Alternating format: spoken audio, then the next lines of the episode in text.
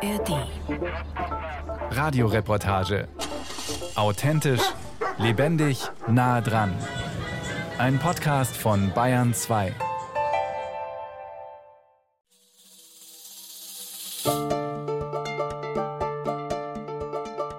Das klingt immer so banal, als der Energie- und Klimaminister Habeck sagt, tauscht den Duschkopf auf, spart 30 Prozent Energie. Ein Duschkopf soll uns von Putin retten. Sommer 2022. Der Krieg Russlands gegen die Ukraine erschüttert Europa. Die Decke der Zivilisation, sie ist hauchdünn in diesen Tagen, fast transparent. Deutschlands Sicherheit scheint nicht mehr gewährleistet, jedenfalls die Versorgungssicherheit. Der Wirtschafts- und Energieminister Robert Habeck warnt und droht gleichermaßen. Und wenn die Speichermengen nicht zunehmen, dann werden wir weitere Maßnahmen zur Einsparung zur Not auch gesetzlich vornehmen müssen. Das war die Stimmung damals. Eine Mischung aus Unruhe und Unglaube macht sich breit. Die Sommersonne brennt noch auf Bayerns ausgedörrte Felder, als dieser Beitrag im Radio läuft. Auch bei den Unternehmen ist diese Botschaft angekommen. Viele haben einen Energieberater hinzugezogen, der aber eigentlich nur noch Last-Minute-Vorschläge machen kann.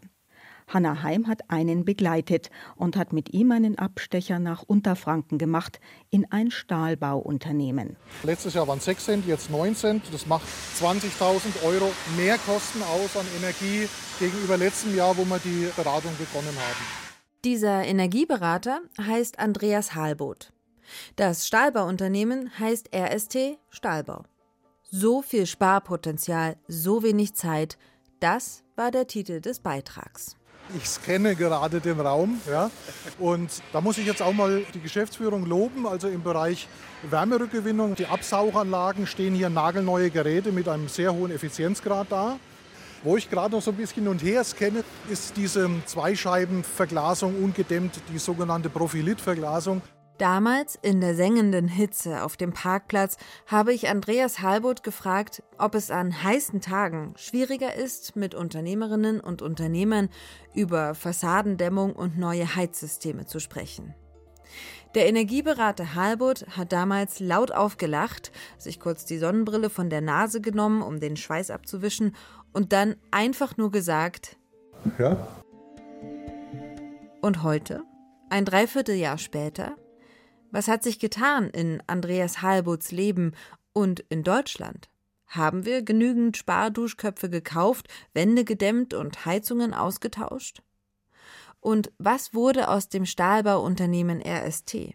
Hat RST und hat die deutsche Wirtschaft den Winter glimpflich überstanden? Ich sitze jetzt im Auto nach Münnerstadt und ich treffe jetzt nochmal Andreas Halbert. Der war Ende des vergangenen Jahres nicht zu erreichen. Der hat so viel gearbeitet und wie sein Arbeitspensum aussah, das erklärt er einmal hier. Also mein Arbeitspensum im vergangenen halben Jahr war ungefähr immer eine 70-Stunden-Woche. Also 60 Stunden von Montag bis Freitag und Samstag und Sonntag habe ich dann immer ein bisschen weniger gearbeitet. Da waren es dann immer nur so sechs bis acht Stunden. Ja, ich habe prinzipiell im Architekturbereich viel zu tun, aber der Energieberatungsbereich, der ist bei uns im Moment durch die Decke gegangen. Andreas Halbut ist in seinen 60ern und noch immer einer, der seinen Job liebt. Wer sich von ihm beraten lässt, der sollte Zeit und Liebe zum Detail mitbringen, denn das komplexe Thema energetische Sanierung enthält deutlich mehr Stoff als nur ein paar Förderanträge bei der KfW Bank. Und genau das stellen seit Ende 2022 auch viele Unternehmen fest. Also ich merke jetzt auch schon, dass es so an die Substanz geht, so ein bisschen Tinnitus. Ich merke das immer, wenn ich keine Ruhephasen mehr habe, dass es dann losgeht mit Ohrenrauschen und und und. Andreas Halbuts Erschöpfung klingt sehr nach kollektivem Burnout. Ein Begriff, der in letzter Zeit immer wieder auftaucht. Es mag sein, dass wir den energetischen Winter gut überstanden haben, aber der emotionale Winter scheint Spuren hinterlassen zu haben. Und da habe ich gesagt, so, ich muss jetzt das, was ich leichtsinnigerweise alles angenommen habe, muss ich jetzt abarbeiten. Da habe ich mir so ein Ziel gesetzt bis Mai. Und dann muss ich eindeutig wieder mal ein wenig runterfahren und wieder ein bisschen an mich selbst denken. Ja. also langweilig ist es bei uns aktuell. Nee, den Eindruck hatte ich auch in keiner Sekunde. Bei der Firma RST erwartet man uns schon. Linke Hand eine riesige Halle mit Wänden aus Blech und einem ausladenden Rolltor. Daran angebaut ein Bürogebäude.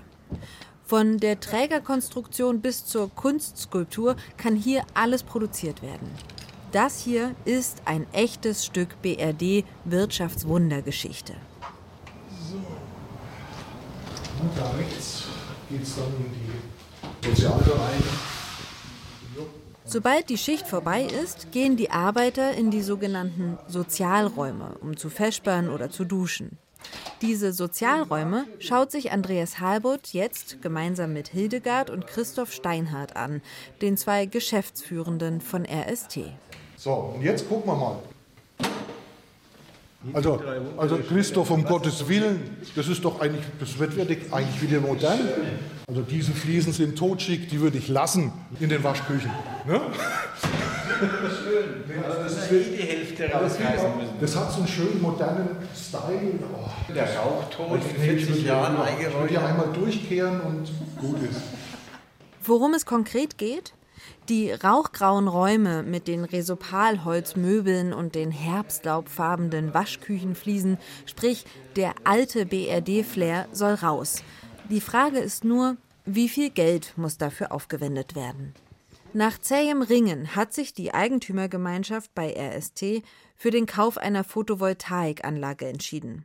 Es war nicht leicht, alle in die Entscheidung einzubeziehen. Auch Andreas Halbott wurde als Experte nach Kosten-Nutzen-Risiken befragt. Das erinnert irgendwie an die Diskussion um die Energiewende in Deutschland. Jetzt, nach drei Jahren Debatte, ist die Solaranlage zwar geliefert, aber die Unterkonstruktion nicht. Mindestens noch ein halbes Jahr wird es dauern, bis der Sonnenstrom eingespeist werden kann. Der Energieberater Halbut rechnet aus, dass das für die Firma ein finanzieller Verlust von etwa 50.000 Euro sein wird. Wäre die Entscheidung früher gefallen, sähe vielleicht schon vieles anders aus. Hier passiert im Kleinen, was aktuell auch im Großen in der Gesellschaft passiert. Ja. Also, aber das ist wieder auch wieder Design trifft Energetik, wenn wir wieder da hochschauen. Andreas Halbut und RST-Chef Christoph Steinhardt stehen jetzt vor einigen Stühlen und Tischen, die locker schon seit der Schlüsselübergabe des Gebäudes hier stehen dürften. Da wirst du doch den Rödel nicht drin lassen. Die haben was, die haben so einen Charme. So einen Logisch, das ist ein dankbares Material, das ist nachhaltig, ne? 40 Jahre, ne? Äh, das hält. Wir müssen mal gucken, ob es einen Versatz zwischen den Fliesenoberflächen und der Werkstatt äh, Ja, dann laufen wir hin, komm. Ja, gucken wir doch mal hin. RST Stahlbau ist ein klassisches, familiengeführtes Mittelstandsunternehmen. Wenn hier Entscheidungen gefällt werden müssen, dann sitzen drei Generationen mit am Tisch. Die Kinder der Steinhards, die Steinhardt selbst und der 101-jährige Vater von Christoph Steinhardt. Alle haben eigene Vorstellungen und Prioritäten. Alle kommen zu Wort.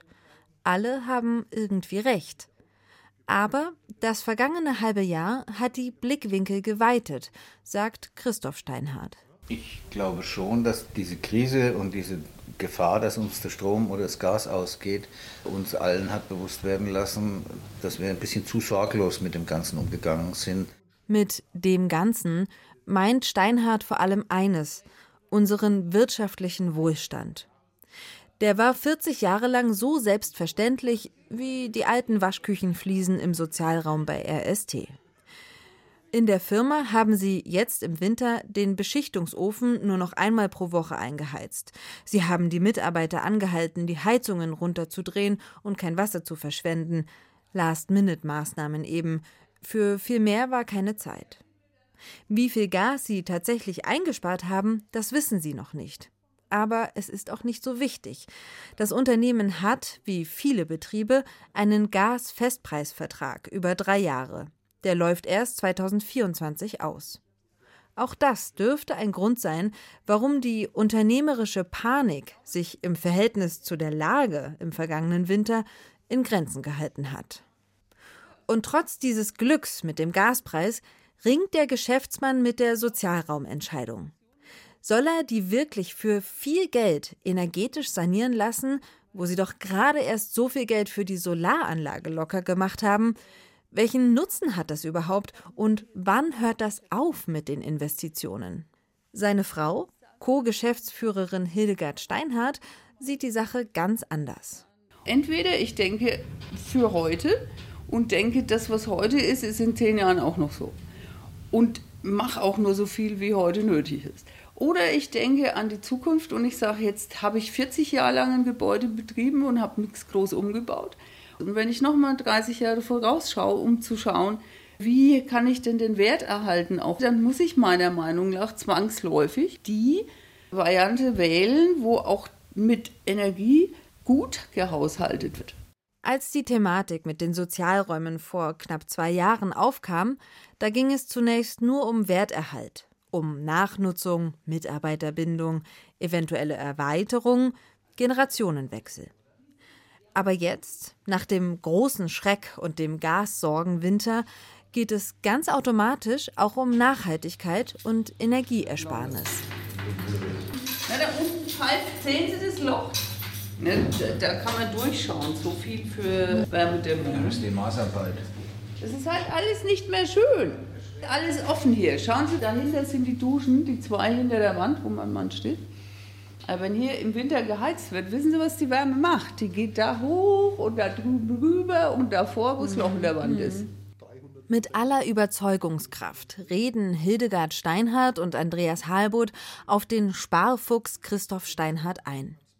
Er befürchtet, dass für den gedämmten Boden sämtliche Türen angehoben, Leitungen neu verlegt und Wände neu eingezogen werden müssen. Aber die Zeit drängt. In zwei Tagen ist eine Gesellschafterversammlung anberaumt und nur wenn Christoph Steinhardt sich für die teurere, aber energetisch wertvollere Renovierung ausspricht, dann hat das Projekt gute Chancen. Früher hätten sie bei RST vermutlich die günstigste Variante gewählt. Neue Wandfarben, neue Waschbecken, Toiletten und Duschen. Hier ein Blumenstrauß und vielleicht hätten sie sogar noch den Overhead-Projektor gegen einen Beamer ausgetauscht. Aber das reicht nicht mehr. Die jüngere Generation möchte nachts gut schlafen können. Und die ältere Generation?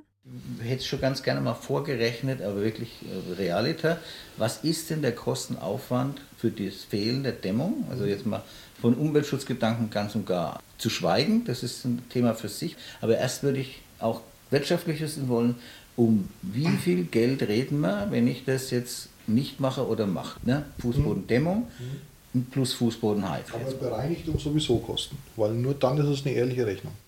Sowieso kosten, das ist eine halbutsche Wortschöpfung. Er meint damit, dass die meisten energetischen Sanierungsmaßnahmen ohnehin erst angedacht werden, wenn sowieso schon Geld in die Hand genommen wird, um beispielsweise Sozialräume zu renovieren. Wenn in so einem Fall nun die herbstlaubfarbenen Fliesen sowieso rausgebrochen werden, dann muss dieses Rausbrechen nicht in die Kosten für den energetischen Vorteil eingerechnet werden. Die Frage ist ja konkret, wie viele Kilowattstunden im Jahr spart man, wenn der Fußboden da drin gedämmt ist? Wir haben da eine Fußbodenfläche von 350 Quadratmeter. Wir rechnen mal mit 300 Quadratmeter. Mhm. Das sind dann 3 Watt pro Quadratmeter und Kelvin. So. Und jetzt, wenn ich es schaffe, aus diesen 3 Watt 0,3 Watt zu machen, und das ist ohne weiteres möglich, mhm. dann ist es ein Zehntel. Was nun folgt, ist eine Art mathematischer Ringkampf. Quadratmeter ja, und ja. Kelvin. Und, eine Meter und einem Kelvin ja, habe ich. 900. Andreas Halbuth und Christoph Steinhardt, die eigentlich gute Freunde sind, bewerfen sich, halb im Scherz, halb im Streit, mit Zahlen und Werten und Größen. Quadratmeter, ja, sind Alle Umstehenden lehnen sich amüsiert zurück. Am Ende aber ist klar, wer den Ring als Gewinner verlässt. Und wenn ich statt 30 Euro am Tag nur 3 Euro ausgebe, was ist besser? Da muss ich nachdenken. das habe ich mir gedacht. Solche Rechnungen auf den Tisch knallen, das musste Andreas Halbuth in seinem Job als Energieberater mühsam lernen. Denn bis Anfang 2022 war Energie noch so billig, dass sie in den meisten Unternehmensbilanzen kaum ein betriebswirtschaftlich messbares Gewicht hatte. Meine Besuche bei den Firmen, ob das Stahlbauindustrie war, Bäckerei oder was auch immer, wenn wirklich alle Entscheidungsträger am Tisch gesessen waren und ich habe das erste Energiekonzept gemacht, dann ging es in diese Richtung, ja, ja, das ist toll, was Sie da uns angeboten haben. Wir haben da eine Redundanz mit einer Pelletheizung und da haben wir noch eine Wärmepumpe und Tiefenbohrung. Aber jetzt gucken wir doch mal auf die Zahlen hier wirtschaftlich. Für das eine muss ich 600.000 Euro ausgeben und für die reine Gaslösung 200.000 Euro. Das rechnet sich erst in, weiß der Teufel, so und so vielen Jahren. Wissen Sie, was bei uns der Energiekostenanteil ist von unserer gesamten Umlaufrendite? Dann habe ich gesagt, ja, ich weiß das leider, das ist nicht mehr, sind zwischen 2 und 4 Prozent. Der Energieberater Halbut hat sich auch noch andere Argumentationsketten aufgebaut in dieser Zeit. Zum Beispiel das Werterhaltung für etwaige Verkäufe Argument. Oder die Energiestandards sind ohnehin schon teilweise Pflicht und werden tendenziell noch strenger Drohung. Und natürlich der was will man der nachfolgenden Generation sagen, wenn die fragt, welchen Beitrag man eigentlich geleistet hat? Hammer. Aber dann kam der Krieg Russlands gegen die Ukraine und mit ihm rasant steigende Energiekosten. Die Unternehmen, die waren so ein bisschen wie das Kaninchen vor der Schlange, Schockstarre. Und nach der Schockstarre kam endlich Bewegung in die Denkansätze der Unternehmerinnen und Unternehmer. Diese 2%, die sind halt jetzt stellenweise bei den Firmen auf 10% hochgegangen. Und 10% und 12%, die können dann schon wehtun, wo man dann sagen kann, hm, ob ich jetzt eine Heizung kaufe für 600.000 Euro oder einen Wärmeerzeuger, der jetzt einfach mal günstig ist, ja, aber zudem nicht gefördert wird, ich kriege keine Zuschüsse. Das Bewusstsein nach dieser Schockstarre kommt jetzt so langsam in die Köpfe rein. Am Ende scheint es also das schnöde Geld zu sein, weswegen viele Unternehmen anfangen, grüner zu denken und zu wirken. In Halbuts Augen lässt das den Schluss zu, dass Energie und insbesondere Strom und Gas bislang einfach zu billig waren, um nachhaltig zu wirtschaften.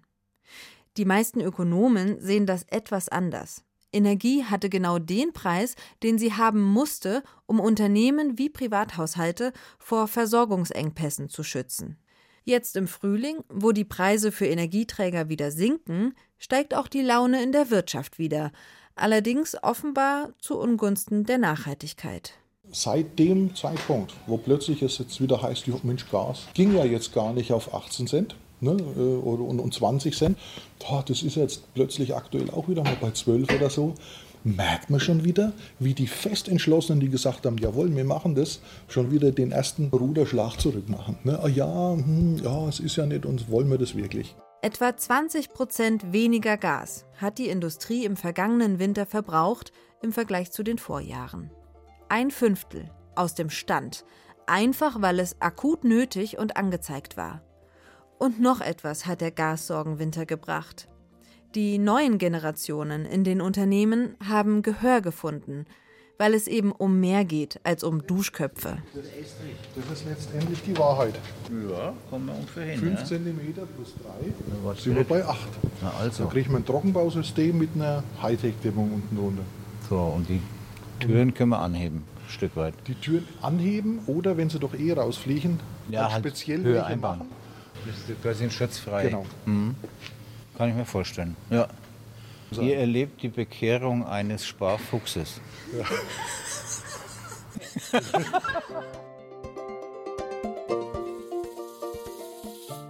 ja, das kann ich mir vorstellen. Dieser Satz wird sich später als der entscheidende herausstellen. Bei RST Stahlbau in Franken nimmt die Gesellschafterversammlung zwei Tage später den Vorschlag an. Die Sozialräume werden komplett und nach modernen Energiestandards renoviert. Es wird sich zeigen, welche Investition als nächstes ansteht und vor allem, was der nächste Winter bringt. Soll das Land eine Million neuer Artilleriegeschosse im Kampf gegen Russland erhalten? Tja, und was haben wir jetzt gelernt nach unserem ersten echten Krisenwinter? Erstens, es geht deutlich mehr, wenn man will. Zweitens, es lohnt sich, nachzurechnen und die Fakten auf den Tisch zu legen, die Pro- und Kontra-Argumente auszutauschen. Und wir haben gelernt, es ist noch wirklich viel zu tun beim Umbau von einem fossilen Energiesystem in ein nachhaltiges und vor allem dann auch wirtschaftliches Energiesystem.